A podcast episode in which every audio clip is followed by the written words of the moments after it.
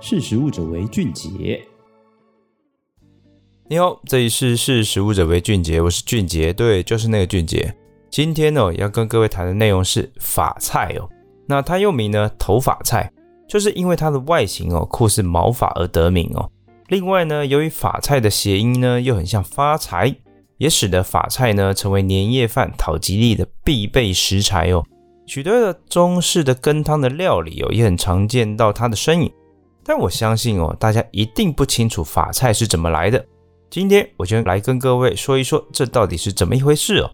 其实目前常吃到的头发菜呢，主要有两种，一种是来自于沙漠，也就是我们传统认知的法菜；另外一种呢是来自于海洋，常又被叫做什么？呃，海法菜。其中呢，生长在沙漠的这一种法菜哦，它主要归属于在蓝菌门的陆生的藻类哦，它具有耐高温、寒冷，还有抗干旱的所谓的生长的特性。它多生长，它大部分都生长在中国的甘肃啊、陕西、青海，还有新疆、内蒙古等所谓的干燥贫瘠的沙漠地区哦。然后经由采收、挑选、风干、整形、包装之后，最后才会变成黑色如毛发般的模样哦。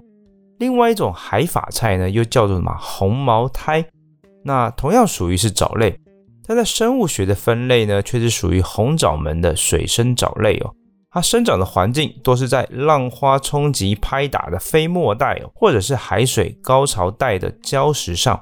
除了分布在北太平洋或者是大西洋温暖带的海域之外哦，它在台湾的北部啊，或是东北部的沿海，还有澎湖的区域，你同样都能见到这一种海法菜的身影哦。而在海法菜生长旺盛是在于冬季，那在东北季风盛行的时候呢，其实你更容易见到。红褐色细毛状的海发菜，还在礁石上面形成薄膜的样子哦。那另外，其实，在两千年以前呢，在公元两千年以前哦，我们常吃到的所谓的发菜根的材料，多数使用的就是什么？来自于沙漠的发菜。它本身虽然没有特殊的风味哦，充其量只是一个讨个吉利而已，但是它对于生态的环境哦，却是非常的重要。这个所谓的沙漠的法菜哦，它可以帮土壤保水哦，跟扮演着固沙的角色，它可以减缓沙漠化的情况发生。但是也由于大多数透过是什么野生采收而来的关系哦，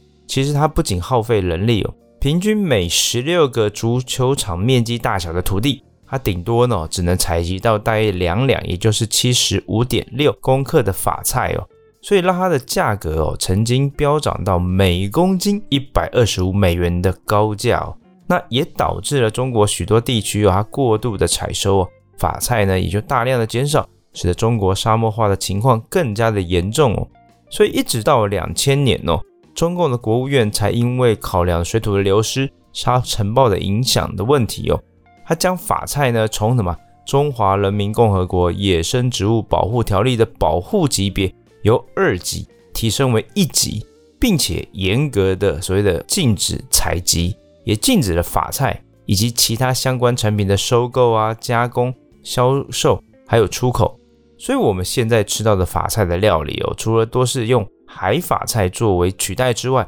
开始有少数发展人工种植的法菜产品在市面上出现。不过，值得注意的是哦，大概在两千零九年的香港的消费者委员会，它的调查。市售法菜的产品哦，其实有发现部分的不孝的业者，他们是用淀粉、海藻酸钠或者是玉米须哦，然后去染色来蒙骗消费者哦。因此，我们也建议民众在支持环保的角度下，除了你少吃法菜，选择法菜替代品之外，选购的时候呢，其实应该多加注意产品的标示还有来源，以免哦为了求个吉利不成哦，反倒先影响了健康。好的。以上就是今天跟各位分享的内容，欢迎大家下次继续收听。识时务者为俊杰，拜拜。